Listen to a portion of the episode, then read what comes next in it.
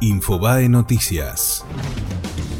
Paro Nacional. El gobierno reforzó la seguridad en la calle y los gremios apuestan a un fuerte acatamiento de la medida. En cuanto a la movilización, el grueso de los gremios convocó a una marcha a partir de las 13 hacia la Plaza de Mayo, mientras que los integrantes del sindicalismo combativo se sumarán a partir de las 12 en la intersección de la Avenida 9 de Julio y Avenida de Mayo.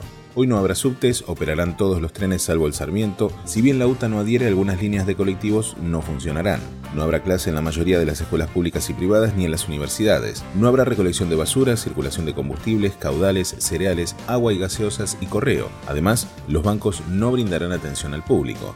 Para conocer todos los servicios afectados, entra a infobae.com. La causa judicial que debe resolver si Florencia Kirchner puede continuar en Cuba bajo tratamiento médico hoy no tiene jueces. La defensa recusó a los tres integrantes del tribunal oral que tiene el caso y pidió que se abstengan de intervenir hasta que la resolución esté firme. El juez Claudio Bonadío busca embargar la recaudación del libro de Cristina Kirchner. El magistrado intimó a la editorial que imprimió sinceramente a que entregue una copia del contrato que firmó con la expresidenta y actual senadora. Marcelo Tinelli volvió con la temporada número 30 de Showmatch. Además de la tradicional apertura musical, realizó un repaso desde los primeros años del ciclo con ritmo de la noche hasta el bailando y revivió los segmentos más recordados rodeado de los históricos humoristas que pasaron por el programa en los últimos 30 años. Fue Infobae Noticias.